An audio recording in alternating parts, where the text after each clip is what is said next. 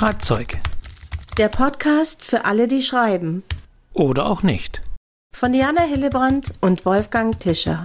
Willkommen zu einer neuen Folge dieses Podcasts. Und ich, Wolfgang Tischer, bin wie immer nicht allein, sondern da ist meine Mitpodcasterin Diana Hillebrand. Hallo Diana. Hallo lieber Wolfgang, nach einer langen, langen, langen, langen Winterpause sind wir endlich wieder da. Dies ist die Folge, die am 29. Januar 2023 online geht. Also die erste des Jahres 2023.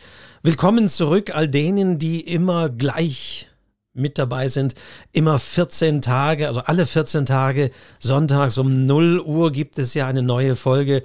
Und wir haben eine kleine Pause gemacht, aber jetzt wieder geht es los am 29. und dann am 12. Februar und dann am und so weiter. Ihr wisst es.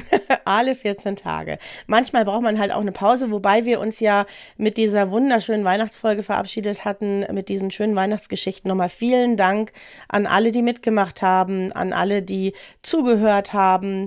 Wir hatten auch inzwischen schon das Coaching mit den Gewinnerinnen und Gewinnern und es hat wahnsinnig viel Spaß gemacht, uns auch.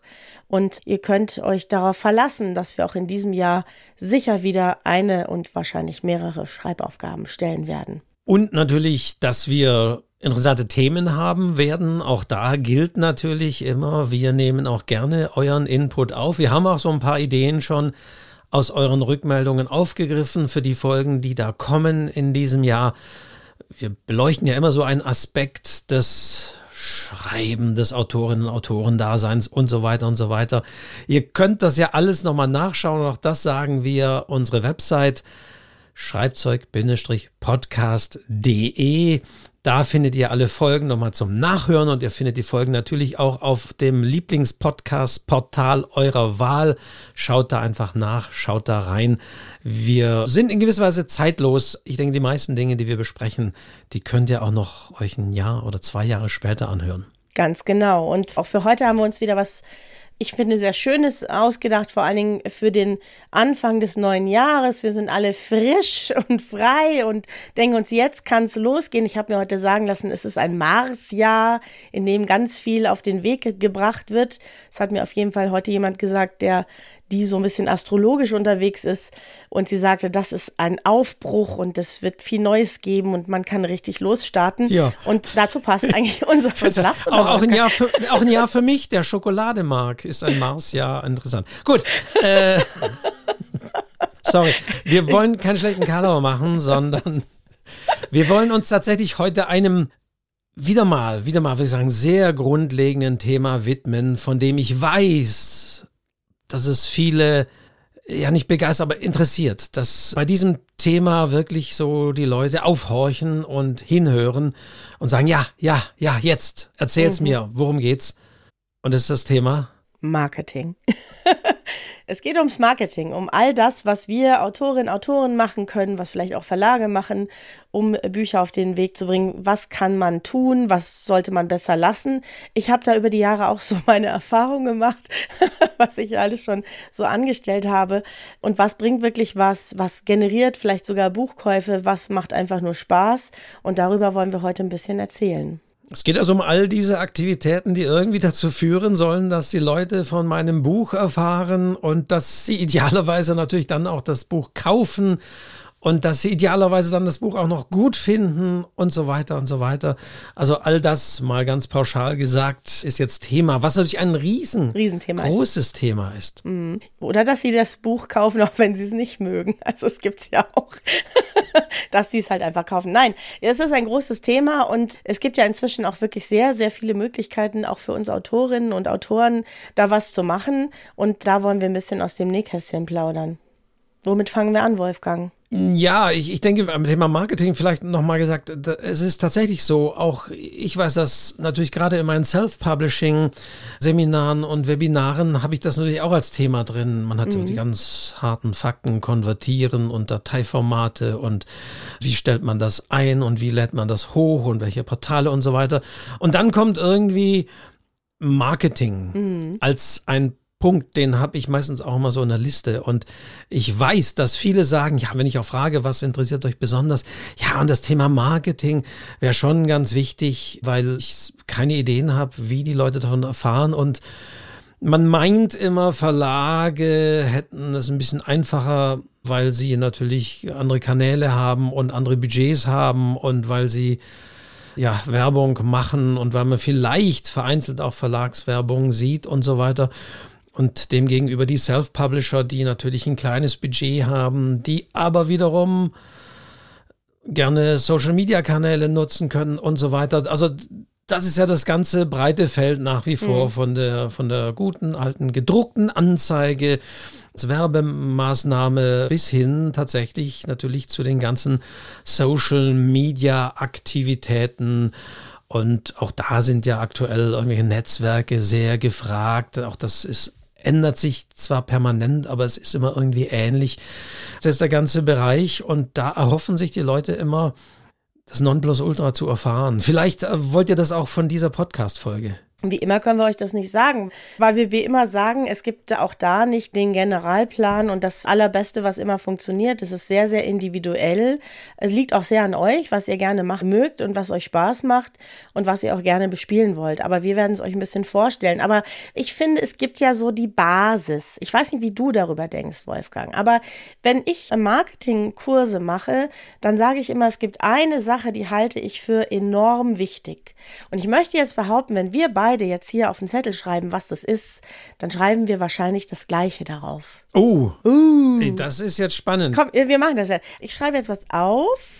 Und du schreibst auch was auf. Wolfgang, hast du was zu schreiben überhaupt? Äh, oh Gott, oh Gott, oh Gott. Ja, ja, ja, ja, ja, ja, hier. Ja. Wir sehen uns ja via Zoom, ne? Also mhm. ich habe ihn jetzt wieder völlig hier überfahren, aber das ist ganz gut so, ne? Dass ich ihn hier mal immer ja. ein bisschen überrasche. Oh, jetzt wird es aber spannend. Jetzt machen ja, wir mal das Experiment. Vielleicht ihr könnt ja auch alle mal das ist ne, macht man manchmal auch in so, wenn es also, um so, wie das, gut das, kennt man das, sich, weißt das du? Das Wichtigste, das wie, also nochmal, was, was schreibe Also was ist das für dich Wichtigste, was man eigentlich immer machen sollte, marketingmäßig, als Autor, als Autorin?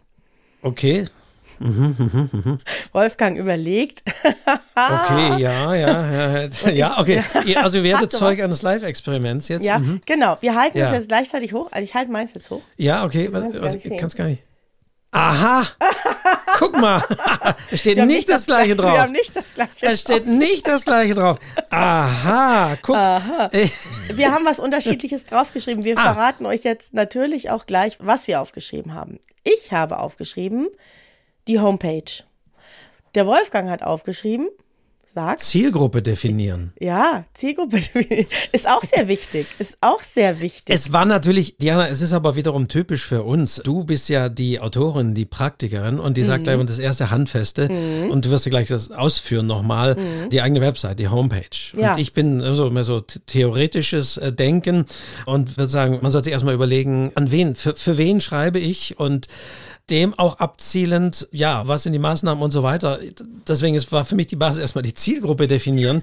äh, wenn zum Beispiel meine, die Leute, für die ich das Buch schreibe, gar kein Internet haben, bringt, ja, gut. Das gibt es ja fast heute schon nicht mehr. Ja, ne? eben. Nee, also gibt es ja nicht Internet mehr. Äh, schaut ja wirklich sehr, aber du hast natürlich recht. In dem Moment, wo ich ein Buch schreibe, da hast du vollkommen recht, überlege ich mir, bei mir ist das inzwischen automatisch, welche Zielgruppe habe ich. Das, das passe ich natürlich auch an. Vor allen Dingen auch im Kinderbuchbereich ist es ja ganz wichtig, dass das sehr streng getrennt nach Altersgruppen und äh, Lesestärken und was weiß ich nicht alles. Oder eben bestimmtes Genre, bestimmte Leute, die bestimmte Genres lesen und solche Sachen. Das kommt ja tatsächlich vorher.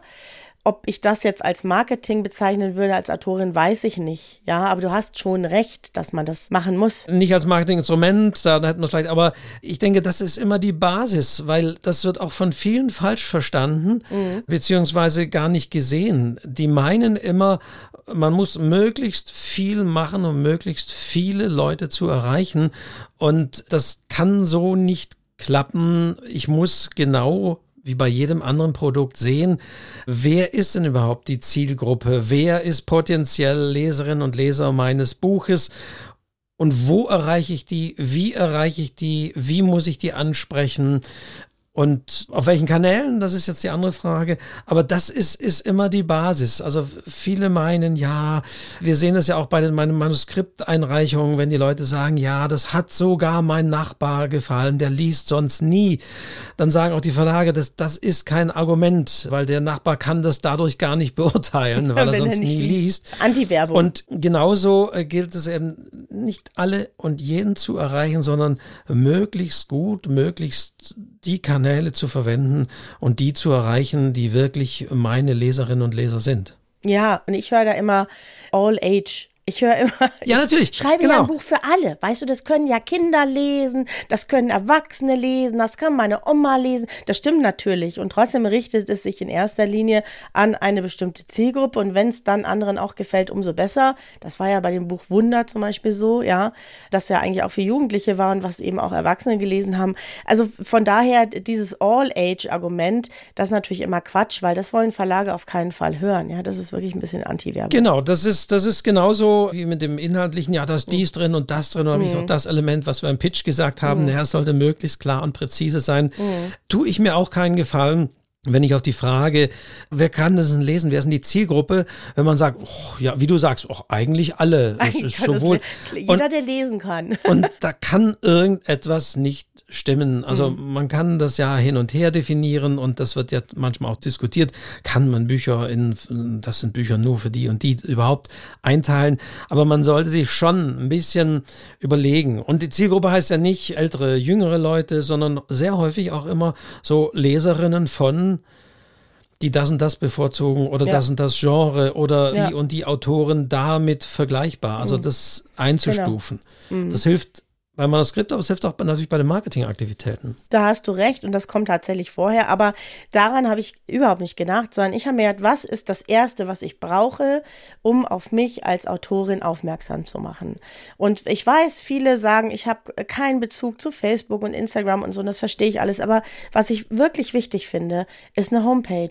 Und zwar eine Homepage, die ich selber gestalte, wo ich mich so darstelle, wie ich mich sehen möchte. Mit den Fotos, wie ich mich sehen möchte, mit einer Vita, wie ich sie haben möchte mit meinen vielleicht Veröffentlichungen oder meinem Weg, vielleicht auch mit den Schreibkursen, die ich besucht habe, vielleicht auch mit kleinen Textschnipseln, wie ich sie haben möchte und die so steht, ohne dass sie irgendjemand von außen Facebook, das rollt alles so runter, weißt du, Instagram ist so schnelllebig. Diese Seite ist so, wie ich sie haben will und die sollte eigentlich schon da sein, bevor mein Buch auf den Markt kommt. Die muss man nicht online stellen, aber sie sollte fertig sein, weil wenn man Glück hat, kommen ja relativ schnell auch so Anfragen von der Presse oder aus dem Verlag. Also ich frage eigentlich alle, hast du eine Homepage? Weil, was machen wir denn alle, wenn wir uns für jemanden interessieren? Egal, ob es ein, ein Arzt, ein Restaurant, ein Buch oder ein Schauspieler ist, wir gucken doch alle ins Internet, was finde ich über denjenigen. Und das Erste, was man finden kann und vielleicht auch finden sollte, finde ich, ist eine Homepage. Das ist definitiv auch mein Credo schon seit Jahren, muss ich sagen, denn die, ja, die Social Media Kanäle kommen und gehen ja. Mhm. Also damals haben wir gesagt, jetzt kommt MySpace, jetzt mhm. braucht man keine eigene Website mehr. Mhm. Ich glaube, das war tatsächlich auch damals irgendwie mein erster Artikel im Literaturcafé, wo ich gesagt habe, damals hier, oh MySpace, jetzt wird es tatsächlich wichtig, nicht nur die eigene Website zu haben, mhm. aber MySpace ist gegangen. Mhm. Was weiß ich, dann kam Facebook. Mittlerweile heißt mhm. aber Facebook, das sind nur die älteren Leute, erreichst du nicht.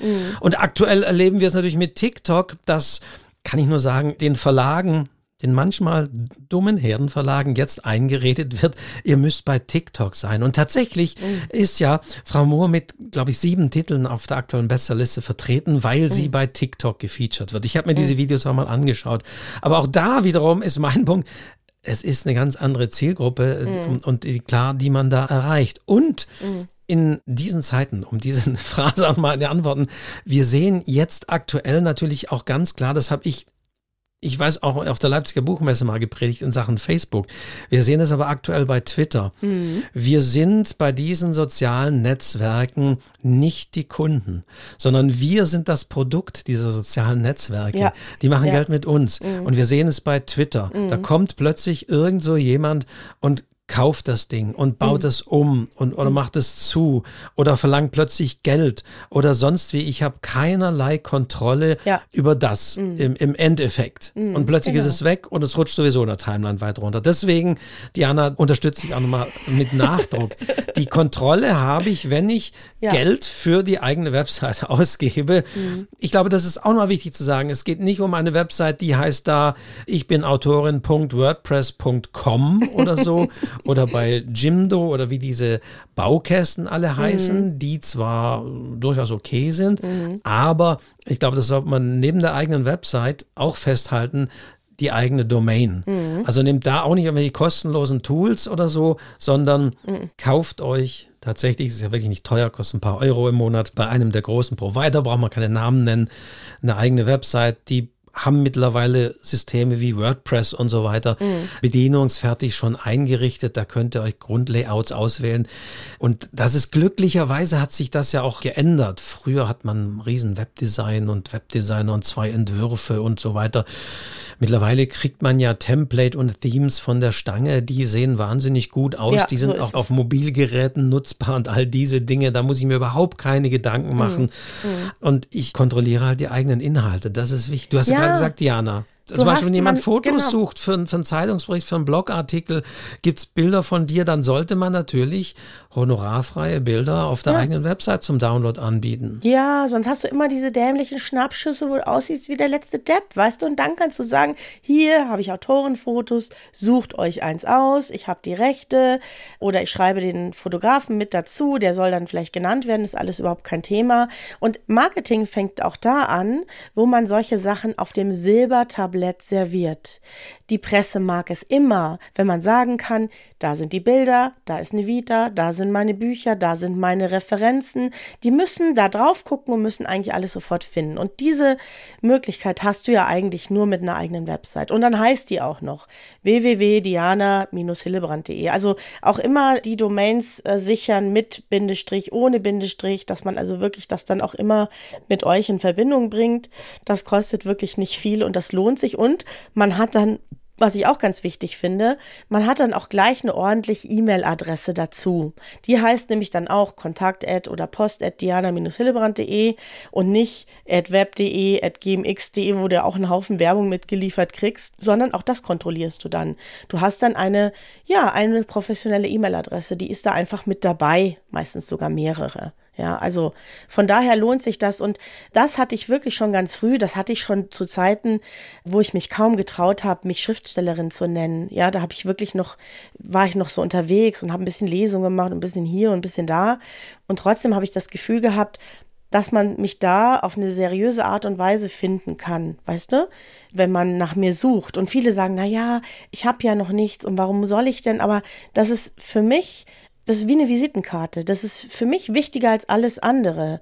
Selbst wenn ich da nur hinschreibe, ich bin an einem interessanten Buchprojekt und lasse meine Leser zum Beispiel nur an der Recherche teilhaben oder mal ein Foto oder was auch immer. Man kann sich ja verschiedene Sachen ausdenken, aber diese Seite ist so eine feststehende Basis die auch so stehen bleibt, selbst wenn Facebook pleite geht und Twitter kaputt geht. Ich bin ja bei Twitter dann auch rausgegangen, weil mir das wirklich zu doof war oder ich keine Lust mehr habe auf Instagram, dann gibt es immer noch diese Seite, man wird mich immer noch finden. Und du kontrollierst die Inhalte vor ja. allen Dingen auch. Das ist, ist ja auch ganz wichtig. Man weiß auch nie mal, was passiert. Und wenn man die Website etabliert hat, dann sollte man sie natürlich auch überall nennen. Sie sollte im Buch genannt sein. Also man ja. sollte dem Verlag das gegebenenfalls auch sagen. Mhm. Beziehungsweise als Self-Publisher das natürlich auch dort drin haben und verzeichnet haben, weil das sind die Inhalte, die man selbst kontrolliert. Und im besten Fall sollte man dann den Browser seiner Wahl starten, wenn man das hat und dann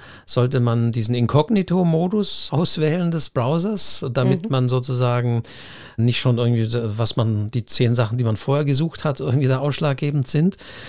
Und dann mal dann nach dem eigenen Namen suchen und es sollte dann tatsächlich im Idealfall als erstes die eigene Domain oben stehen, beglaubigt sozusagen. Das sind die Inhalte, die man selbst kontrolliert. Und sollte weder irgendwie der Bucheintrag dann bei Amazon oder Thalia oder sonst wie sein. Das kommt sicherlich als nächstes. Aber für alle Journalisten, für Leserinnen und Leser und so weiter, ist es eine zentrale Anlaufstelle und da sollte man informieren. Genau, und damit kann man wirklich schon anfangen, sich diese Domain registrieren. Das kann man zum Beispiel bei Denik machen, ja, dass man seinen Namen schon mal oder sein Pseudonym, je nachdem, was ihr machen wollt, schon mal sicher hat, damit einem das auch keiner mehr nehmen kann. Und dann muss man ja so eine Seite nicht sofort, ich sag mal, scharf schalten, sondern man kann die gestalten und sie dann online stellen, wenn man der Meinung ist, jetzt ist es soweit, ja. Aber man kann vieles vorbereiten und das sollte wirklich fertig sein, bevor es richtig abgeht mit euren Büchern. Da sollte das Ding eigentlich schon stehen. Und wenn das ihr gut seid, ja, dann richtet ihr da auch gleich zum Beispiel Newsletter ein, mhm. wo sich die Leute eintragen können, dass ihr auch da wiederum die Daten eurer Leserinnen und Leser oder die, die an euch interessiert sind, für euch sammelt und nicht irgendwie als Follower, also was weiß ich, ich habe 11.000 Follower bei Twitter, aber pff, Gott, ich bin da so gut wie nicht mehr. Und wenn Twitter jetzt wirklich morgen zumacht oder sonst wie, dann weiß ich auch nicht mehr, dann, dann sind die auch weg. Aber wenn ich nur einen Bruchteil davon tatsächlich in meinen Newsletter-Empfänger habe, den ich selbst verschicke, dann habe auch ich da Zugriff auf die Daten, weil nichts ist schlimmer, äh, eine geplante Marketinginitiative und plötzlich erreichst du die Leute nicht mehr, mhm. weil zum Beispiel Twitter dich gemacht hat oder weil man irgendeinen Fehler mittlerweile gemacht hat, dass man, man da durfte ja dafür eine Zeit lang von Twitter nicht mehr auf andere Netzwerke verlinken. Hm. Ich habe das vielleicht gemacht. Oh, plötzlich ist mein Account gesperrt. Oh Gott, plötzlich, oh Gott, wo sind meine Oder man muss Follower? zahlen plötzlich. Ich weiß ja nicht, ja. was alles kommt. Ne? Und ich finde es eigentlich ganz schön, diese Überleitung zum Newsletter. Ne? Wir sind also immer noch auf dieser eigenen Homepage. Man kann da ein Newsletter einrichten. Das heißt, ja, dass sich Leute explizit eintragen und wirklich ganz explizit an euch interessiert sind. Das heißt, das sind ja viel wertvollere Leute als manchen, denen man so flüchtig begegnet in den sozialen Medien wie Facebook oder Instagram. Es ist ja nun mal so, ne? Die kennt man ja häufig gar nicht so. Das sind Leute, die sagen, ich interessiere mich explizit für diese Person. Und ich finde, ein Newsletter, da können wir jetzt gleich als nächstes drüber sprechen, ist eine wahnsinnig schöne Marketinggeschichte. Also meine Meinung ist, man muss es regelmäßig machen, man darf es aber nicht zu oft machen. Also mich nerven auch Newsletter, die alle zwei Tage kommen und ich immer das Gefühl habe, man will mir was verkaufen. Ja, ich versuche immer auch so einen Mehrwert. Ne? Ich versuche den persönlich zu schreiben, so dass es wirklich so nach mir klingt. Ich mache da vielleicht schöne Fotos rein. Ich überlege mir, habe ich wirklich was zu sagen? Gibt es eine schöne Lesung? Gibt es eine neue Podcast-Folge, die interessant ist? Also wirklich auch was mitzugeben, was mitzuteilen. Und dann hat man auch wenig Leute, die den wieder abmelden. Also das ist dann sehr, sehr kontinuierlich über lange, lange Zeit. Und man kriegt dann auch Rückmeldungen, ne, dass die sich freuen, einen so schönen und manchmal auch so positiven Newsletter zu bekommen. Ne, das ist was anderes als so eine flache Werbemail, die halt manchmal verschickt wird. Machst du ja auch, weiß ich. Ja, und die wichtigste, ein wichtiges Marketinginstrument sind natürlich, wenn andere für einen sprechen und man erreicht diese Leute, die wirklich dranbleiben wollen, die mehr wissen wollen, die mhm. regelmäßig informiert werden wollen über neue Bücher. Am besten über, über einen Newsletter. Das ja. ist definitiv nicht etwas, was wir sagen, sondern das höre ich an sehr vielen Stellen, dass trotz aller Social-Media-Kanäle, trotz dass manchmal immer wieder behauptet wird, die E-Mail ist eigentlich tot und so weiter, ist das alles Unsinn und mit einem Newsletter erreiche ich die Leute tatsächlich immer noch am besten. Also wenn ich da nur ein paar hundert wirklich echte, gute, gepflegte Newsletter-Empfänger habe, mhm. ist das viel, viel mehr wert als ein paar tausend Follower auf Facebook oder Twitter oder sonst wie. Ja, weil da muss ich jetzt auch mal so sagen, das spürt man tatsächlich. Also die kennen einen nochmal anders. Und wenn du da schreibst, also wenn ich da schreibe, ist ja, äh, hier gibt es ein neues Buch, man kann es jetzt vorbestellen, dann kriege ich die Rückmeldung, ich habe es gerade bestellt. Das funktioniert nicht unbedingt so auf Facebook und auf Instagram. Ja, da sagen die toll und sie liken es und wunderbar, schön, herzlichen Glückwunsch, viel Erfolg. Aber die Newsletter-Leute sind die, die sagen, hey super, das bestelle ich mir gleich. Oder ich gehe morgen in die Buchhandlung oder sowas. Und die machen das dann auch, weißt du? Das ist das irgendwie ist die, die, Ja, das ist dran. die Illusion dieser Likes, der mhm. schnelle mhm. Klick und ja, mhm. äh, ich like, ja, weil, weil es, es hat, es, es, ja, mal hier ein Like vergeben und dann kriege ich vielleicht auch wieder eins zurück und so weiter. Mhm. Genau. Das hat nicht wirklich Substanz. Ich glaube, jeder, der mal schon zu Facebook zu einer Lesung oder so eingeladen hat, weiß, dass da zig Leute interessieren sich, sagen, oh ja, interessant, oh, ich komme wahrscheinlich so, ja, aber im Endeffekt kommt über diesen Kanal kaum jemand. Und der Newsletter ist vor allen Dingen auch deswegen natürlich sehr wichtig, weil selbst die Self-Publisher haben ja nicht die Daten ihrer Leserinnen und Leser. Das heißt, wenn die das bei Amazon kaufen, weiß ich ja nicht, wer das nun gekauft hat. Deswegen auch da ein sehr wichtiger Aspekt ist wiederum gerade für Self-Publisher am Ende des Buches, ich betone das auch immer mit am Ende, diesen Hinweis reinzusetzen. Ja. Wenn Ihnen das Buch gefallen hat, besuchen Sie meine Website und abonnieren mhm. Sie den Newsletter, dann kriegen Sie oder kriegt ihr, je nachdem, neueste Infos über mein neues Buch und so weiter und so weiter. Genau. Und am Ende, deswegen sage ich immer, weil das natürlich dann wiederum die Leute ansprechen sollte, die auch bis zum Ende durchgehalten haben. Also klingt manchmal zwar auch blöd, aber ist wirklich so. Ich meine, die, die ja drei Seiten aufgeben und denen das Buch nicht gefällt, die sind, und da haben wir es bei meinem Zettel, nicht unbedingt die Zielgruppe, hm. aber die, die bis zum Ende gelesen haben, die mitgefiebert haben mit den Charakteren und die dann so wieder auftauchen und dann diesen Hinweis bekommen, hey, wenn du informiert werden willst über das, was ich sonst so mache, über mein neuestes Projekt, mir über die Schulter schauen willst oder wo ich lese oder sonst wie, dann abonniere meine Newsletter. Und da kriegt man diese Leute dann auch sehr gut dran und hin mhm. und hat die dann, ja, über einen eigenen Kanal im Zugriff, weil auch da kann vieles passieren. Plötzlich ist das Buch aus irgendwelchen Gründen nicht mehr bei Amazon oder sonst wie gelistet und weg und so. Und wirklich über die eigene Website, eigene Domain, eigener Newsletter ist wirklich wichtig. Ist wie ein Zuhause. Ich finde, das ist immer so ein, für mich ist das so ein heimeliges Gefühl. Weißt du, wenn ich auf meine Webseite gehe, dann fühle ich mich zu Hause. Dann weiß ich, wo ich bin, dann weiß ich genau, das bin ich und so möchte ich mich darstellen. Das ist dann auch sehr unverstellt und das mag ich persönlich sehr. Und das kommt auch gut an. Ja, ich habe übrigens auch, weil wir ja beim Marketing sind, ich habe ja immer ich werde manchmal gefragt, warum ich immer so viele Lesungsanfragen habe. Ich glaube, es liegt wirklich an der Webseite und ich habe da einen Punkt, der heißt Lesungen. Könnt ihr euch auch gerne anschauen. Und dann gibt es auch einen Unterpunkt Lesung für Schulen. Da habe ich zum Beispiel genau den Ablauf einer Lesung definiert. Und ich habe eine Sprechprobe darauf gesprochen. Ich meine, wenn schon, ne, wenn man schon hier so ein Mikro hat, dann habe ich mir gedacht, dann können die sich da schon mal reinhören, wie ich das mache.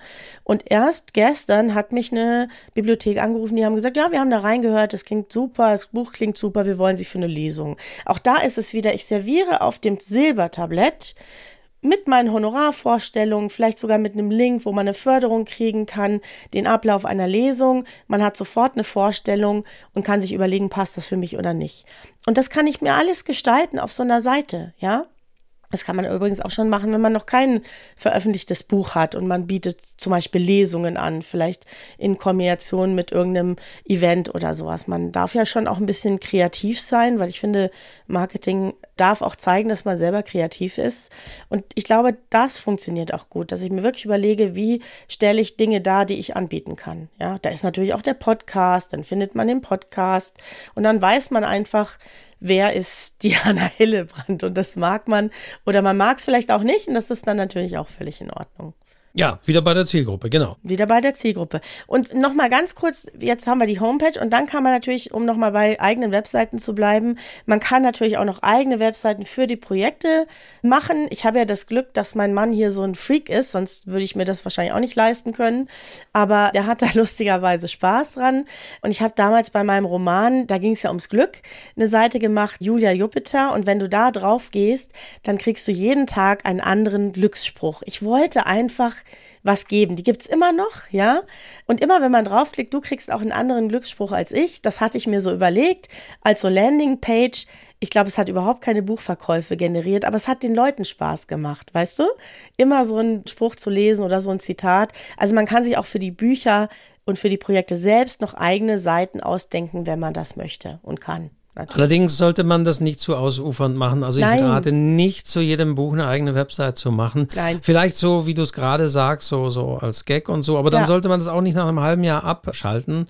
Nee. Wie es manchmal auch Verlage tun, was dann schade ist. Dann sollte es natürlich auch länger online sein, aber ansonsten sollte man nicht zu jedem eigenen Buch oder so eine Website aufbauen, sondern das meistens unter einer Website fassen. Natürlich, wenn man in unterschiedlichen Bereichen aktiv ist, wenn ich, ich sag mal, Horrorromane für Erwachsene schreibe und Kinderbücher, dann ist das vielleicht auf einer Website nicht ganz so richtig. dann äh, mache ich vielleicht unter meinen zwei Identitäten zwei. Aber das muss man im Einzelfall natürlich gucken, ja. was passt.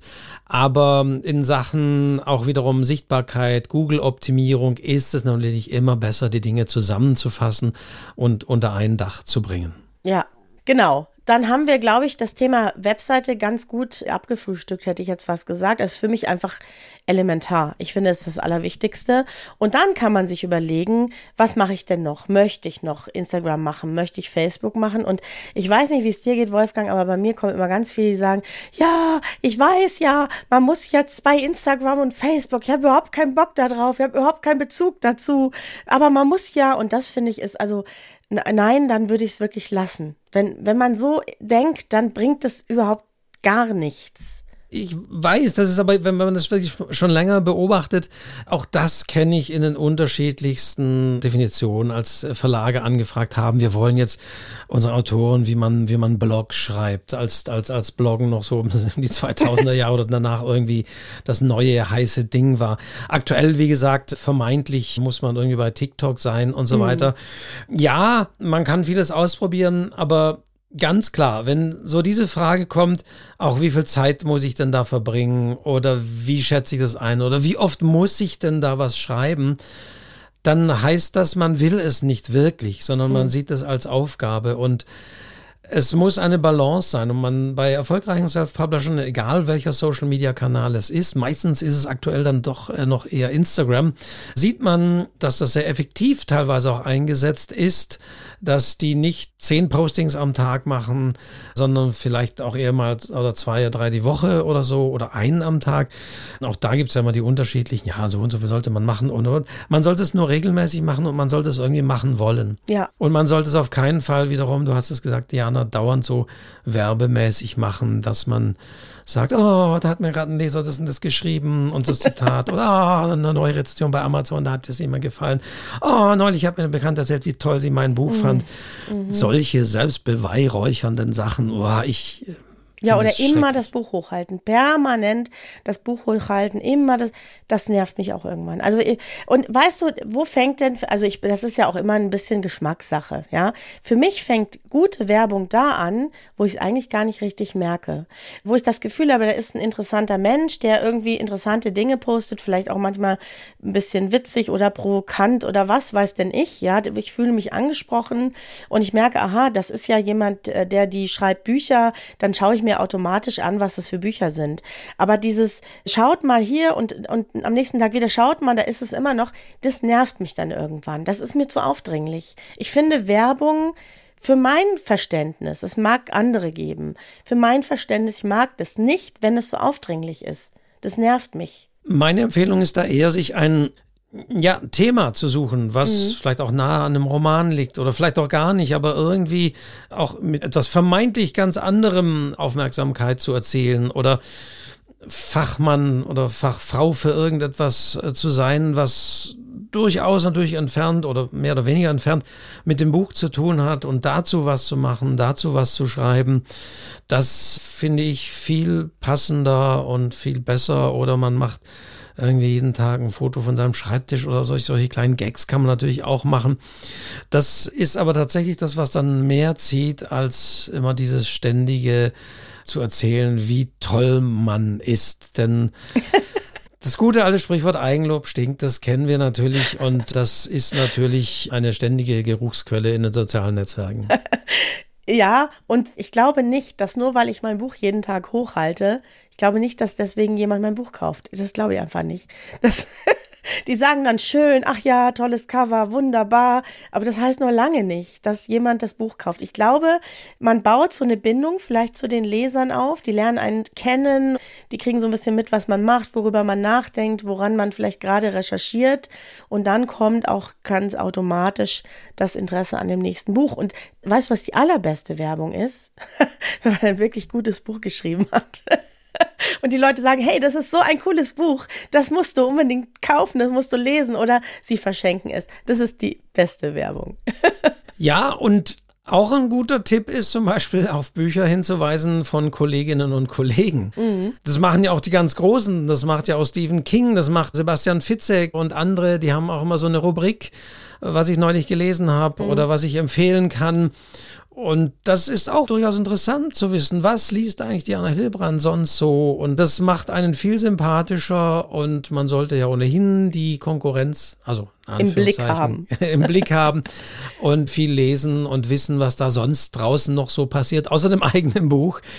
Und da kann es zum Beispiel auch sehr helfen, zumindest höre ich das, das lieben die Leute durchaus, wenn ich Buchtipps gebe, was ich als Autorin, als Autor gelesen habe von anderen. Ja. Denn das zeigt, dass man eben auch offen ist, dass man nicht hier so ein egozentrischer Mensch ist, der nur das eigene Buch im Blick hat und den Verkaufsrang bei Amazon alle halbe Stunde checkt oder so, sondern dass man auch so den Blick nach außen hat. Also das könnten so Anregungen sein. Aber was auch immer es ist, ich denke, man muss sich für den Kanal entscheiden, den man wirklich auch machen möchte. Man sollte ihn auch nicht überbewerten. Man sollte nicht selbst zum jetzt als Beispiel Instagram-Junkie werden mhm. und denken, das ist die Welt und es sollte jetzt darum gehen, dass mein Posting möglichst viele Likes bekommt, mhm. weil dann tue ich mir keinen Gefallen, dann konzentriere ich mich auf die Instagram-Follower und vernachlässige zum Beispiel die anderen, die eher anonym auf der eigenen Website äh, vorbeisurfen und so weiter. Also da auch ein bisschen aufpassen, dass man nicht da in so einen Sog und Süchtigkeit irgendeines sozialen Netzwerks gerät und die Likes mit Buchkäufern und Lesern verwechselt. So ist es. Und man vergisst dann auch zu schreiben. Es geht ja wahnsinnig viel Zeit dafür drauf. Das kann ich auch mal sagen. Also ich versuche das wirklich dann so zu machen, dass ich das morgens mache, vorbereite, da so reinschaue und nicht mich die ganze Zeit da aufhalte, sondern einfach auch Zeit zum Schreiben habe. Ne? So ein Instagram-Profil und Facebook-Profil kann ich ja den ganzen Tag beschäftigen. Da kannst du dich ja verlieren, ja. Und da muss man wirklich zwischendurch wie hat es der Peter Lustig so schön gesagt, mal abschalten. das ist ganz wichtig, ja. Dass man da Zeit aufwenden muss, ist klar, aber man muss sich jetzt auch nicht verbiegen, man muss nicht jeden Fußnagel da rein posten, sondern vielleicht nur Sachen, die auch eine Relevanz haben. Ja, ich nutze das wirklich auch nur geschäftlich, also was ich halt mit dir mache, Wolfgang, Podcast, Bücher und solche Dinge, finde ich das ganz, ganz schön. Aber ich würde jetzt nicht jede Kleinigkeit aus meinem privaten Leben. Das kommt, da genau, das kommt dann noch ne? hinzu, dass man das auch definieren muss, ja. welche Figur, welche Person inszeniere ich da. Denn natürlich Marketing ist auch und immer Inszenierung. Und natürlich sollte man so normal und natürlich rüberkommen, wie es geht, aber trotzdem, ja, aber trotzdem, es ist alles ja irgendwie eine Form der Inszenierung. Absolut. Das heißt, sagt, ich inszeniere mich ganz natürlich, inszeniere ich mich. So ist es. Und das ist etwas, was ich mir überlegen muss. Und denkt wieder an die Zielgruppe, adressiert ja auch die richtigen, denn wenn ihr ja, man kann sagen, Buchverkauf ist nicht alles, aber wie gesagt, es bringt auch nichts, wenn man wahnsinnig viel Follower und sonst wie hat, aber es zahlt sich nicht aus in Leserinnen und Leser und in Rückmeldungen. Ja, und die meiste Energie sollte vielleicht auch ins Schreiben gehen. Das sag, jetzt ich mal so als. Ja. Ne? Aber ja die eigene Website und Schreiben, gesagt, es lässt sich auch immer wieder verbinden. Ich kann ja auch entsprechende Postings machen, die wiederum auf die eigene Website verweisen. Bei Instagram kann ich ja nicht direkt drauf verlinken, höchstens in der Bio oder sonst wie, aber das zumindest immer wieder auch erwähnen, dass man vielleicht weitere Infos auf der Website findet und so weiter und so weiter. Genau, das können wir vielleicht noch kurz sagen, weil das wissen vielleicht auch nicht alle. Man kann bei Instagram nicht verlinken. Ich glaube, da muss man, weiß ich nicht, wie viele Follower haben, damit das geht. Irgendwann geht es dann, glaube ich, ab 10.000 aufwärts, keine Ahnung. Aber man kann das in die Bio verlinken und da kann man auch sich eine Seite überlegen, wo dann mehrere Punkte auftauchen. So machen es eigentlich die meisten inzwischen, dass man da sozusagen den Link hat, wo man die Inhalte dann eben auch findet. Kann man sich auch einfach bei anderen anschauen, wie das da so gemacht wird. Es sollten aber flankierende Maßnahmen sein und man muss sich bewusst machen, die sozialen Netzwerke gehen und kommen. Ja, so und ist es. es bleibt trotz alledem immer noch die eigene Website und man muss ja auch sehen, dass man natürlich auch diesen Algorithmen sich beugen muss, dass man nicht von allen gesehen wird, weil schlichtweg die Algorithmen die Sachen auch nicht allen anzeigen und dass man in der Timeline auch sehr schnell nach unten rutscht. Und das war's dann. Ja, und was auch noch wichtig ist, das Ganze funktioniert nur, wenn man selber auch aktiv andere liked, andere Seiten anschaut. Das lebt wirklich von dieser Interaktion. Wenn ich also nur still da sitze und da hin und wieder mal mein Buchcover hochsetze, dann hat man keine Sichtbarkeit. Dann kann man es wirklich lassen. Dann investiert eure Zeit lieber in eure Bücher und in eure Webseite oder von mir aus in Visitenkarten. Aber das bringt gar nichts. Wenn ihr euch da nicht bewegt und ein bisschen aktiv seid, dann seid ihr nicht interessant für diese Welt und dann kriegt euch keiner angezeigt. Dann seid ihr völlig unter ferner Liefen. Wolfgang lacht jetzt schon wieder. ja, es ist tatsächlich, es ist da auch ein Geben und Nehmen. Weil, wie gesagt, ja. man muss sich bewusst machen, wir sind nicht Kunden, sondern wir sind das Produkt und wir, wir sind, sind, nur ja. verkäuflich und interessant für die ja. Datenbasis von, von des Meta-Konzerns, wenn wir auch selber aktiv sind, wenn wir selber immer Daten rausschleudern. Genau. Sage ich jetzt mal so. Also ja, und deswegen. Wenn man es nicht will, soll man es lassen, ne? Ganz einfach. Und man wird halt auch nicht genau spezifizieren können, das können auch Verlage nicht. Was hat es denn nun gebracht? Was hat tatsächlich meine Instagram, wie viel haben das wirklich gekauft? Ich meine, ich, ich, ich könnte es wie so ein, so ein Influencer machen. Hey, mit dem Rabattcode Bestseller 2023. Aber bei Büchern kannst du sowieso keinen Rabatt geben. Aber nee. dann kriegt ihr noch meinen Zusatz-Kurzgeschichte zu dem Buch. Ja, man kann da viel machen und das ist wiederum der Punkt, der mich dazu führt, gerade was Netzaktivitäten und Marketingaktivitäten angeht, wenn man auch davon hört, wie erfolgreich die ein oder andere Sache war, wie erfolgreich zum Beispiel auch eine Crowdfunding-Kampagne für ein Buch war und dass das wirklich das Nonplusultra ist, liest man dann in einem Bericht im Börsenblatt oder sonst wie immer vorsichtig sein und immer sich die Frage stellen, ja schon, aber trifft das auch auf mich zu? Wird es auch ja. bei mir funktionieren? Oder hat das halt da funktioniert, weil das ein Promi war oder weil das irgendwie. Also seid vorsichtig, das sage ich auch immer. Und gilt jetzt auch für das, was ich gerade sage. Seid immer vorsichtig mit so Tipps und Empfehlungen, die ihr im Netz findet da weiß immer einer irgendwie etwas besser. Und wenn du sagst, na, das funktioniert nicht so gut, kommt immer einer, sagt, doch, weil ich habe das so und so und es hat doch funktioniert. Das ist natürlich das generelle Thema des, des Buchmarketings. Es kann manches funktionieren, aber man kann mit manchen Dingen auch ziemlich auf die Schnauze fallen, sage ich mal. Und das bei Verlagen ja auch nicht anders, die ja auch in gewisse Bücher ihr Geld investieren und da vielleicht auch im Vorfeld Werbegeschenke rausschicken und Maßnahmen machen. Und man sieht das sehr schön in den Verlagsprospekten. Da wird dann eben nicht nur das Buch abgebildet, sondern da ist dann abgebildet gleich der Display-Verkaufsaufsteller, der suggeriert, dieser Titel wird im Herbst an jeder Kasse stehen, in jeder Buchhandlung. Palettenweise wird er da zu sehen sein. Daneben ist dann noch der Kasten, in welchen Zeitschriften von Freundin Brigitte und sonst wie bis hin Werbung für diesen Artikel geschaltet wird und wo dann die Online-Kampagnen laufen und Social-Media-Aktivitäten für diesen Artikel. Also ein Verlag, zumindest den Buchhändlern gegenüber, verkauft ja nicht nur das Buch, sondern verkauft die Marketingkampagnen gleich mit, um zu suggerieren, was man dafür alles macht. Und manchmal falle ich selber drauf rein und denke, boah, ist ein Riesen, oh, da kommt ein Riesenartikel, boah, da sollte ich aber auch was. Und dann denkt man, das halbe Jahr war um. Was ist eigentlich aus damals aus diesem Buch geworden, wo man dachte, das wird jetzt so riesig? Mhm. Nichts ist, nichts war und umgekehrt kommen aus dem Nichts immer wieder Artikel, wo es dann heißt, ja, da hat der Verlag eigentlich gar nicht viel gemacht. Wir sind selbst erstaunt, weil da gab es dann dieses oder jenes oder es ging halt irgendein Post irgendwie viral und deswegen ist es jetzt das Buch der Stunde beides oder äh, alles ist zu erleben. Also was ich auf der anderen Seite sehr erfolgversprechend finde, was bei mir auch wirklich immer wieder gut funktioniert, sind tatsächlich Lesungen.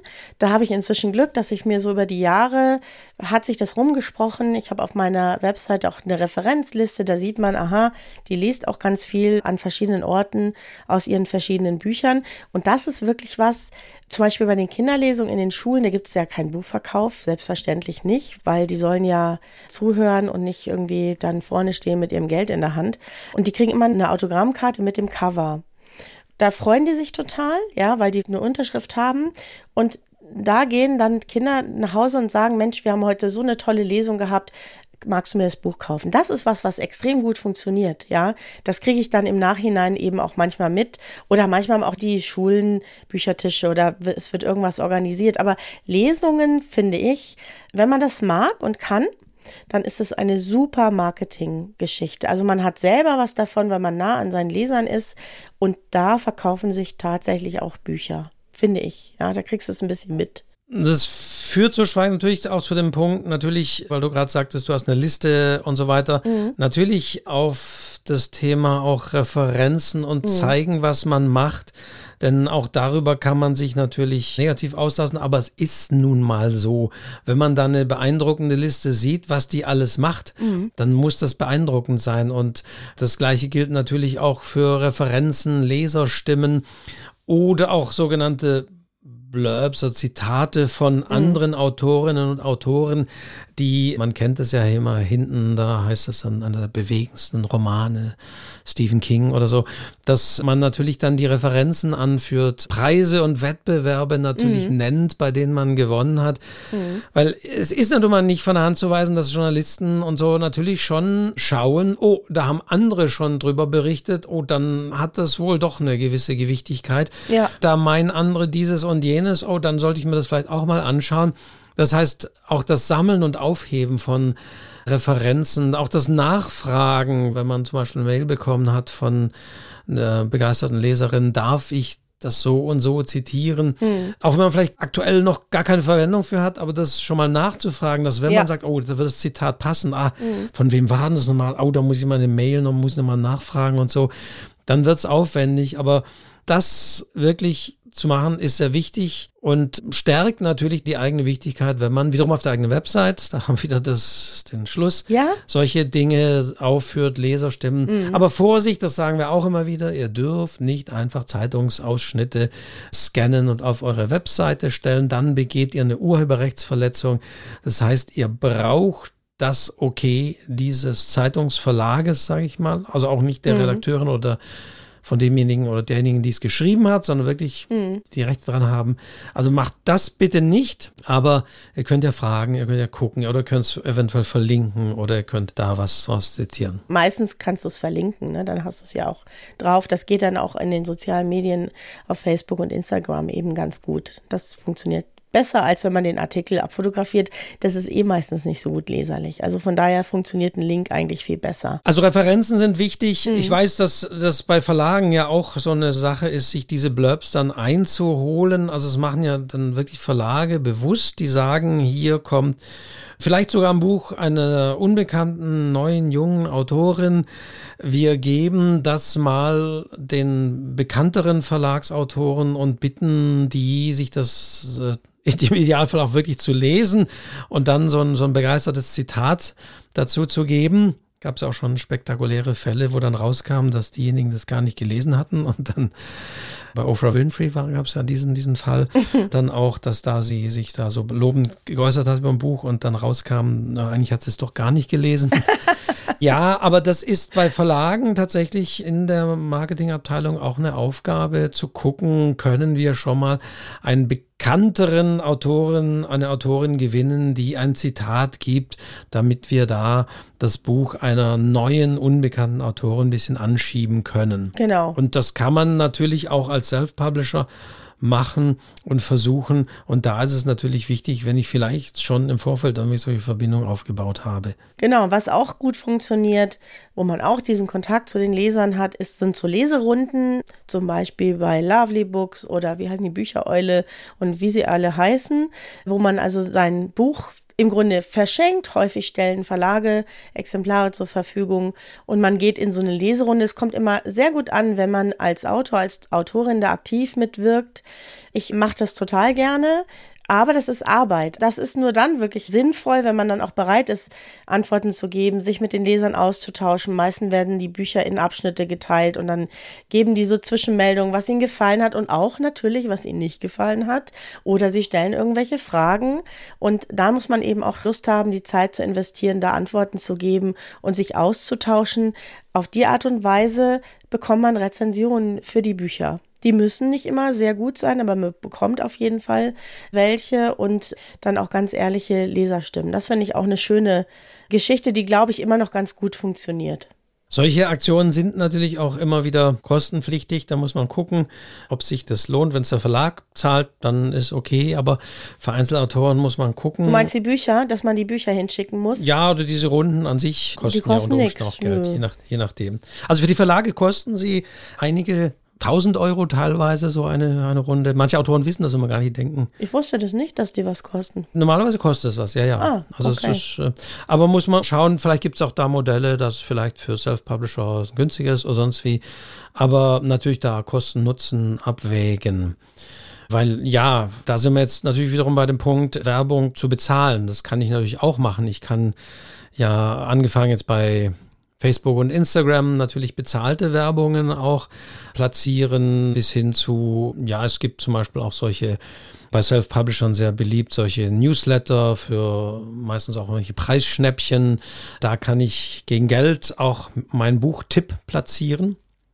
Was ja bei Buchern auch so ist, man muss, ich glaube, wir haben es mal gesagt, man muss ja auch mal betonen, wenn man bei den großen Buchketten, bei Thalia reinkommt und irgendwelche Tipps und große Dinge, da geht es auch gegen Geld. Also die mhm. Verlage mhm. zahlen diesen Buchketten Geld, dass die Bücher dann in dieser Palettenweise im Eingangsbereich stehen und Tipp des Monats werden. Also das ist nicht unbedingt eine Sache, das da gefällt das der Buchhändlerin, der Filialleiterin vor Ort.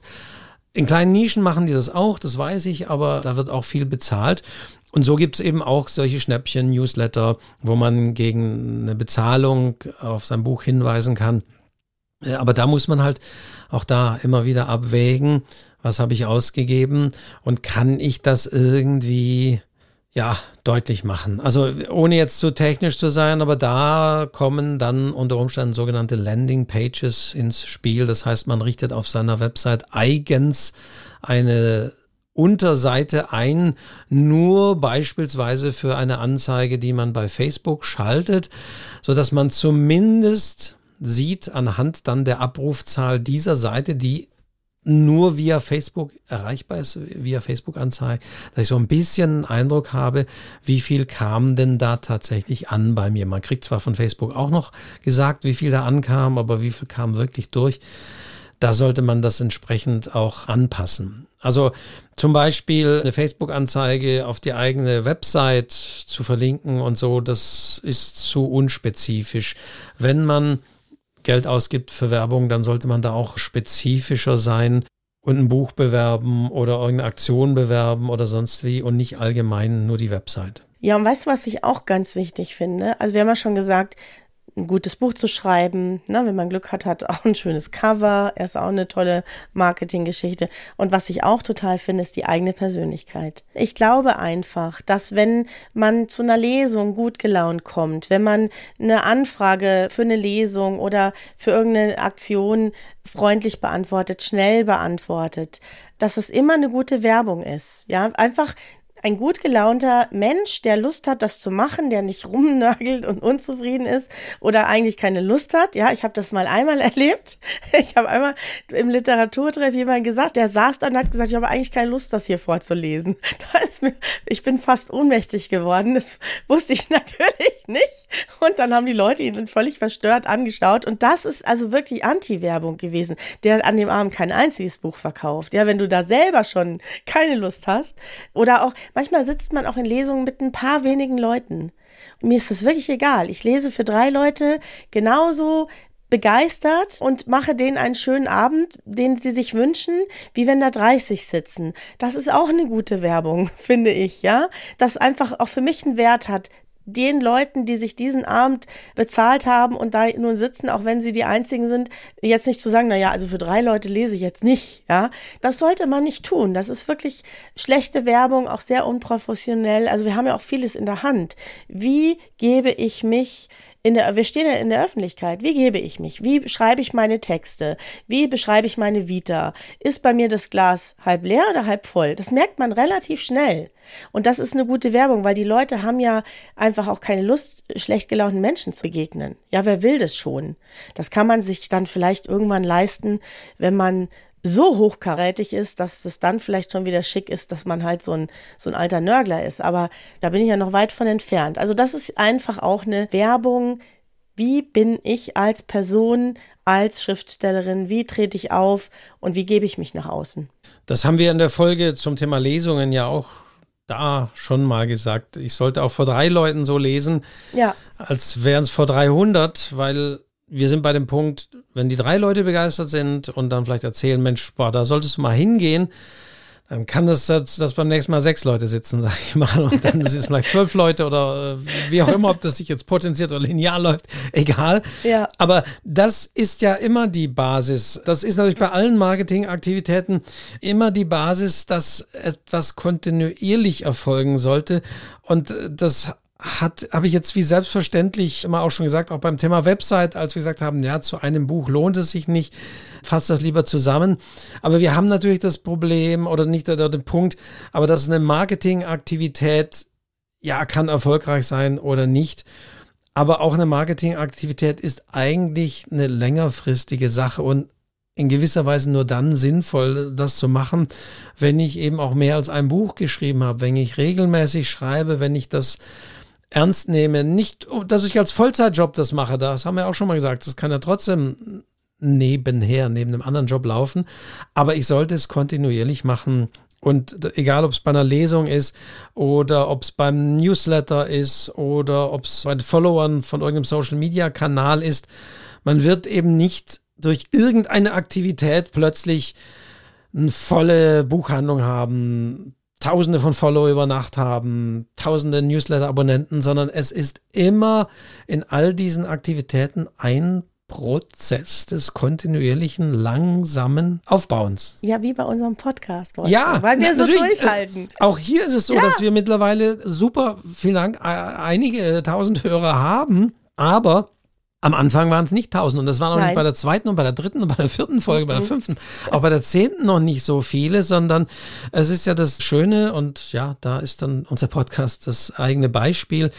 Es braucht ein bisschen Zeit und hätten wir nach fünf Folgen gesagt, nee, also pff, das, das, hört ja keiner immer wieder auf, dann hätte das nicht gebracht. Und das ist auch ein Aspekt dieser ganzen Marketingaktivitäten. Es sollte nicht was Einmaliges sein. Schon gar nicht finanziell, wenn man sagt, ich mal richtig Geld in die Hand und mach mal richtig Buchwerbung bei Google und Werbung via Facebook und so weiter. Das ist schnell verpufft, wenn man das nicht irgendwie in einer Kontinuität und auf ein Ziel gerichtet und auch auf das nächste Buch gerichtet oder auf die, die große Lesereise oder sonst wie macht. Das ist immer ein wichtiger Aspekt, sich das klar zu machen. Genau, und wonach ich auch immer wieder gefragt werde, sind solche Dinge wie Flyer also ich kann mich noch an meinen ersten Flyer erinnern, das war ein halbes Buch. Wirklich, da habe ich so viel Text rein. Es hat nie irgendjemand gelesen, nie im Leben. Das Einzige, was ich gut gemacht hatte, war dieser provokante Titel heute schon geschrieben. Das war das Einzige, was zählte. Den Rest hat, glaube ich, keiner gelesen, was ich alles mache und was ich alles nicht mache.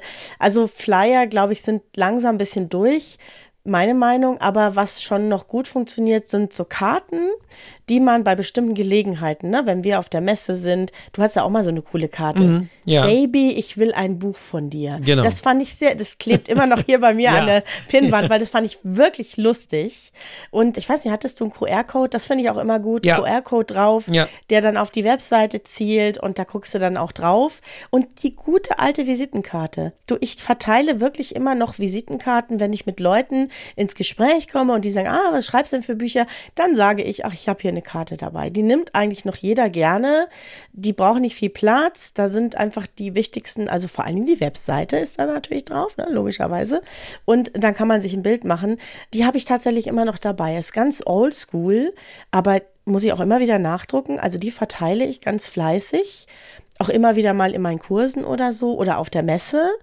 Und das bringt, glaube ich, mehr als so Kugelschreiberzeugs, weil die nimmt nur jeder mit und freut sich, kostenloser Kugelschreiber, wunderbar. Dass man deswegen auf die Webseite schaut, glaube ich persönlich nicht. Dann hast du auch, hier Wolfgang zeigt mir Ich halt gerade mal hoch, ja, ja, seine äh, Visitenkarte. Visitenkarte ja, wir sind vom alten Schlag mit QR-Code. Ja, genau. Das Ja, muss ich jetzt, wenn ich nachdrucke, auch machen. Trotz also QR-Codes ja, ja. finde ich auch gut. Das ist wieder das Thema, ich serviere es auf dem Silbertablett. Ich serviere dir mit diesem QR-Code direkt mit dem Handy den Zugang auf meine Webseite und das funktioniert auch noch ganz gut. Und wir müssen mal festhalten, dass der QR-Code das äh, Positive an Corona ist.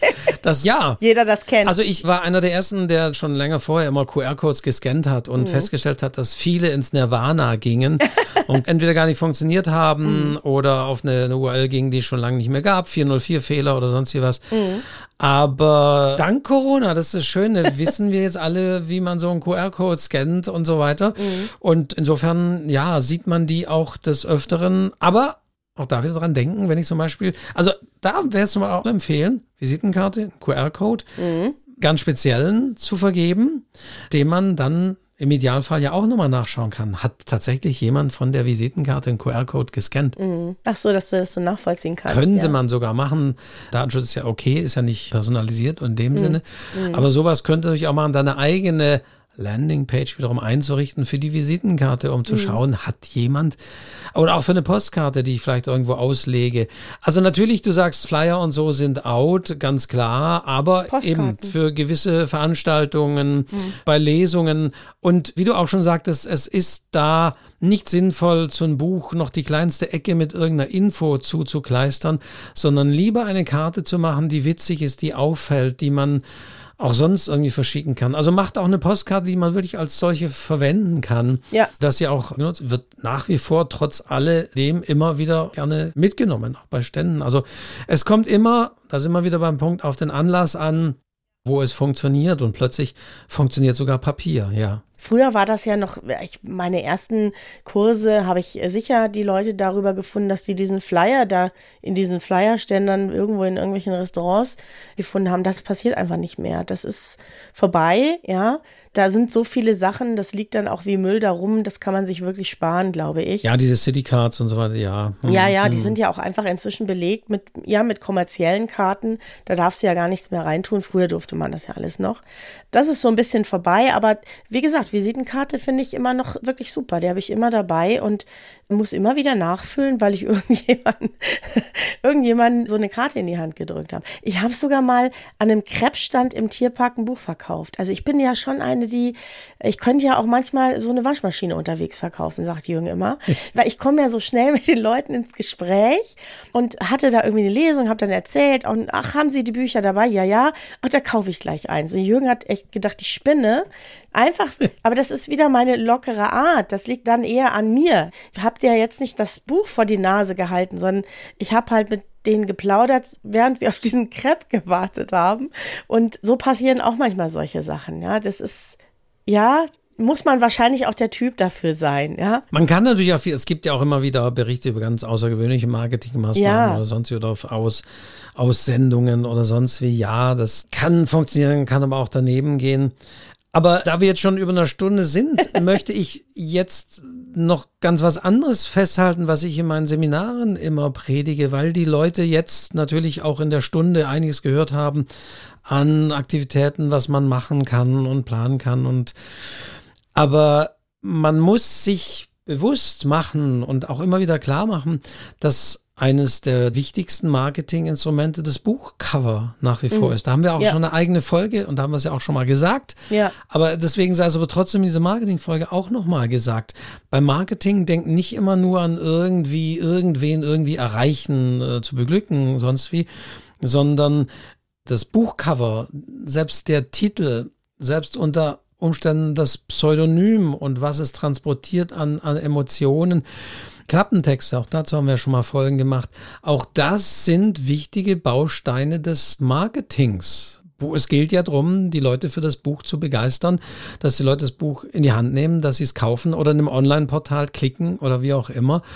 Und das Cover und auch der Titel sind da Entscheidend. mit die wichtigsten und entscheidenden äh, Dinge. Da haben wir, hört euch das, müssen wir jetzt hier nochmal, nicht nochmal ausführen, aber hört euch das in der Folge Cover nochmal an. Die Leute müssen das Buch in die Hand nehmen, müssen es entweder empfohlen bekommen oder es eben in die Hand nehmen. Und deswegen wenn ich so nach und nach in meinen Seminaren betone ich immer, Marketing kommt zwar am Schluss nochmal, aber ich rede bei vielen Aspekten über Dinge, die eigentlich Marketing-Aspekte sind. Das hatten wir Cover, da sehen viele, das emotional und da, da wichtig, das ist. Aber nein, Cover ist ein wichtiges Instrument, dass die Leute das Buch in die Hand nehmen. Und wie gesagt, auch genauso Titel bis hin zu dem Pseudonym, das ich gegebenenfalls wähle, wenn ich eines möchte. Und das muss man sich auch immer wieder klar machen. Marketing fängt nicht an, wenn das Buch fertig ist, sondern Marketing ist auch schon das Produktbuch als solches, das entsprechend auffallen sollte. Und ganz wichtig, und da bin ich mit meinem Zettel, den ich jetzt nochmal hochhalte, Zielgruppe definieren, dass es halt immer den richtigen Leuten auch gefällt. Das haben wir in dieser Folge Cover gesagt, das haben wir in der Folge Titel gesagt. Es muss nicht allen gefallen, aber es muss die richtigen Leute ansprechen. Und das gilt für alle Marketingmaßnahmen natürlich, aber es gilt auch gerade für Cover und Titel, dass da entsprechend die richtigen Leute darauf aufmerksam werden. Ja, so ist es, da hast du vollkommen recht. Das hat man natürlich als Verlagsautorin, Verlagsautor nicht unbedingt in der Hand, wie das Cover aussieht. Aber wenn man Glück hat, die wissen ja auch, was sie tun, dann wird es schon da gut ankommen, wo es gut ankommen soll. Ne? Man hat nicht immer Mitspracherecht, manchmal schon. Ja, klar, da, da macht natürlich das Marketing auch der, der Verlag. Verlag, äh, ja. zumindest was diesen Teil betrifft. Bei anderen mhm. Dingen, Lesungen äh, akquirieren und so, da muss ich das trotzdem vielleicht selber machen. Und bei Self-Publishern, aber mittlerweile manchmal auch bei Verlagen, ist natürlich auch selbst der Preis ein Marketinginstrument geworden. Mhm. Das heißt, logischerweise, das Sonderangebot ist immer ein Instrument, um die Leute zum Kauf von Produkten zu bewegen.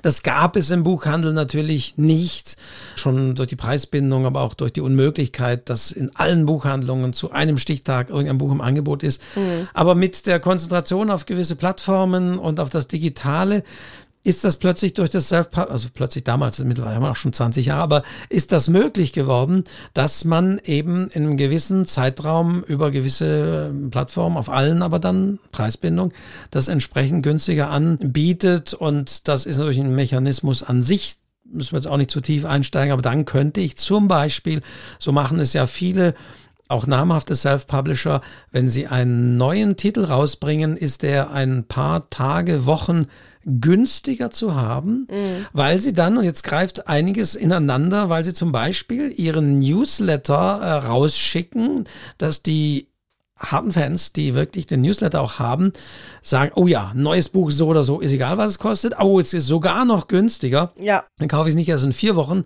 weil mein Bücherstapel ist gerade noch so hoch, sondern ich kaufe es jetzt, weil jetzt ist es günstiger. Was dann natürlich wiederum den Effekt hat, wie immer bei den Bestsellerlisten, viele Leute kaufen es, das Buch geht nach oben, mhm. dann ja. macht man das teurer, dann bleibt es aber trotzdem oben, weil es die Leute sehen. Oder oh, ich kann es auch umgekehrt machen. Wiederum, wenn ich eine Buchreihe mache, dass ich sage, hier kommt mein neuer Titel. Deswegen gibt es die älteren oder Band 1 meinetwegen günstiger, dass die Leute jetzt neu einsteigen können, wenn sie meine Bücher noch nicht kennen und so weiter. Also da gibt es unterschiedliche Spielarten, dieses Preisspiel zu tarieren und auszuarbeiten. Aber natürlich, logischerweise, der Preis ist ein Marketinginstrument, auch mittlerweile im Buchhandel geworden und gerade in dem Self-Publishing-Bereich. Also das muss man sich auch klar machen, dass eben auch das zum Marketing gehört. Ja, also man kann sich eine ganze Menge einfallen lassen, was ein bisschen origineller ist, als einfach nur immer so ein, so ein Buch in die Kamera zu halten. Ja, ich glaube, wir haben schon eine ganze Menge jetzt zusammengefasst. Man könnte noch sagen, dass man bei Amazon auch ein eigenes Autorenprofil anlegen kann. Hat auch noch nicht jeder kann ich auch selber bestimmen, was ich da reinschreibe. Ich kann meine Bücher zusammenfassen und sagen, die sind alle von mir, ne, kann das so definieren, dann erscheint es in so einer schönen Galerie. Mhm. Ist auch so ein, eigentlich so ein Marketingplatz, der oft noch verschenkt wird. Ist eigentlich nicht viel Arbeit mhm. und kannst du, egal ob du Self-Publisher bist, also sobald es da lieferbar ist, kannst du das machen und es geht wirklich sehr einfach. Das ist vielleicht schon mal so eine kleine winzig kleine eigene Webseite, die man da hat. Das wissen in der Tat viele nicht und viele sagen, ja, ich bin ja gar kein Self-Publisher. Mhm. Nein, es geht nicht äh, nur für Self-Publisher, nee, nee. sondern auch Verlagsautoren auch, können ja, ja. sich, Author Central hieß es früher, heute heißt es immer noch. Glaube ich, ja, author.amazon.de oder glaube ich. Ja, also da meldet man sich an und sagt, ich bin der Autor und mhm. man kann dann äh, sagen, die und die Bücher sind von mir. Das wird maschinell oder personell, wie auch immer, geprüft, dauert ein bisschen. Ja. Und da spielt es auch zum Beispiel keinerlei Rolle, ob das in unterschiedlichen Verlagen veröffentlichte Bücher sind oder Ja. ob das sogar Self-Publishing und Verlagstitel sind. Das wird dann unter einem Dach zusammengefasst und ich kann dann ein Bild eingeben Mhm. und dann habe ich vor allen Dingen auf der Website, auf der Buch oder auf der Buchseite bei Amazon eben mein Autorenfoto Ja. Mhm. wieder platziert und das verlinkt dann wiederum zu dem Profil und ich kann da noch weitere Infos hinterlegen und so weiter. Ja, du kannst eine kleine Vita schreiben, ne? Du Genau. kannst eine kleine Vita schreiben und die erstellst du selbst. Das heißt, das ist auch wieder was, was du selbst in der Hand hast. Der Text steht dann eben so da, wie du ihn gerne hättest. Das finde ich ist auch eine gute Möglichkeit, ne? Weil es schauen nun mal viele Leute auf Amazon nach Büchern und dann findet man die eigenen Bücher immer auch unter dem eigenen Namen so schön zusammengefasst. Also das ist wirklich der Tipp, also auch für Verlage, weil manche, manche Verlage machen das für die Autoren, das, aber es ist eigentlich besser, wenn man es selber macht, dann hat man auch selbst In der Hand. in, in der Hand, im Griff, was da steht. Und das ist also der Tipp, wer das noch nicht gemacht hat, dann legt euch ein Autorenprofil bei Amazon an und verlinkt dann eure Bücher damit. Genau. Das ist mir jetzt noch eingefallen. Ja, und ansonsten hilft es auch immer, sich irgendwas Nettes einfallen zu lassen. Ja, ich bin ja immer wieder überrascht, was auch so manche machen, was für tolle Karten kommen oder was für Events kommen. Oder natürlich werden auch Blogger angeschrieben. Ich finde es immer ein bisschen einfallslos, wenn man schreibt, ich suche Blogger. Ja, das, da würde ich mir vielleicht ein bisschen was anderes einfallen lassen. Aber es gibt auf jeden Fall viele Wege, Marketing zu betreiben. Man weiß allerdings nie, was davon letztendlich wirklich zu Buchverkäufen führt, leider. Und an der Stelle, wir sind ja schon wieder jetzt wieder über, über der Stunde, aber an der Stelle ist es natürlich unsere, unsere Frage an euch da draußen. Also wir freuen uns natürlich über eure Rückmeldung, über euren Ideen. Was habt ihr vielleicht selbst gemacht? Was hat funktioniert? Womit seid ihr krachend auf die Nase gefallen? Was hat euch gefallen von, von anderen Autorinnen und Autoren? Egal ob Self-Publisher oder Verlage. Was ist euch da in Erinnerung? Was hat euch zum Kauf eines Buches verleitet? An, an Marketingmaßnahmen, wo ihr dran denkt, oh ja, da habe ich das Buch entdeckt und da bin ich dankbar für. Oder oh ja, da habe ich das Buch dann damals gekauft und festgestellt, oh Gott, ich bin auf eine Marketingkampagne reingefallen und so weiter. Also wenn ihr da Rückmeldung habt, wir sind gespannt, wir freuen uns auch, weil es ist natürlich klar, in dieser Stunde haben wir nicht alles, du hast noch angerissen, man kann da noch ganz eigene Sachen. Vielleicht müssen wir auch der Website nochmal eine eigene Folge widmen, habe ich so gedacht, weil da gibt es auch wiederum einige Aspekte, die man da beachten kann. Beachten und, und berücksichtigen sollte. Aber wenn ihr noch Ideen, Anregungen habt, auch für andere vielleicht, dann freuen wir uns und freuen uns andere. Also dann geht's am besten auf schreibzeug-podcast.de. Da könnt ihr dann gezielt zu dieser Folge eure Rückmeldung geben. Ja, und wir haben ja gerade eine eigene Werbemaßnahme gestartet, Wolfgang. Und zwar haben wir eure Spenden dafür verwendet, in der wunderbaren Autorenzeitschrift Federwelt eine Anzeige zu schalten. Genau. Ganz oldschool, ja. Aber das, ne, da haben wir die richtige Zielgruppe. Das sind Leser und Leserinnen, die schreiben. Und da wird eine schöne Anzeige sein. Und vielen Dank an unsere Spender und Spenderinnen, denn das haben wir uns davon geleistet. Also das ist natürlich auch immer wieder zu betonen. Diesen Podcast gibt es natürlich für euch gratis, nicht umsonst hoffentlich, aber gratis in den Podcast-Portalen. Aber ihr könnt uns natürlich unterstützen, unsere Arbeit, indem ihr spendet via PayPal oder Kontodaten. Und wir haben auch, weil auch manche nachgefragt haben, sie haben kein PayPal und so, wir haben jetzt einen eigenen neuen Menüpunkt auf der Website, der da Spenden heißt, damit man auch einfacher findet. Und da findet ihr auch, also auch diese Information. Also wir sagen Dankeschön all denen, die da auch immer spenden. Und ihr seht, wir haben es gleich reinvestiert. Ja. Das in Marketingmaßnahmen. wir investieren das in den Podcast. Das muss man schon nochmal dazu sagen, dass wir das wirklich dafür verwenden, dass Schreibzeug besser wird und es so gut bleibt, wie es hoffentlich schon ist. Insofern ist das die gelebte Praxis. genau. Hier. Am Schluss könnt ihr euch das mal anschauen. Wichtig natürlich, das zeigt auch die Anzeige. Die Anzeige sieht aus wie das Podcast-Logo. Und das ist natürlich bei allen Marketingaktivitäten, das sollte man auch nochmal sagen, man sollte denen natürlich ansehen, dass sie von euch sind.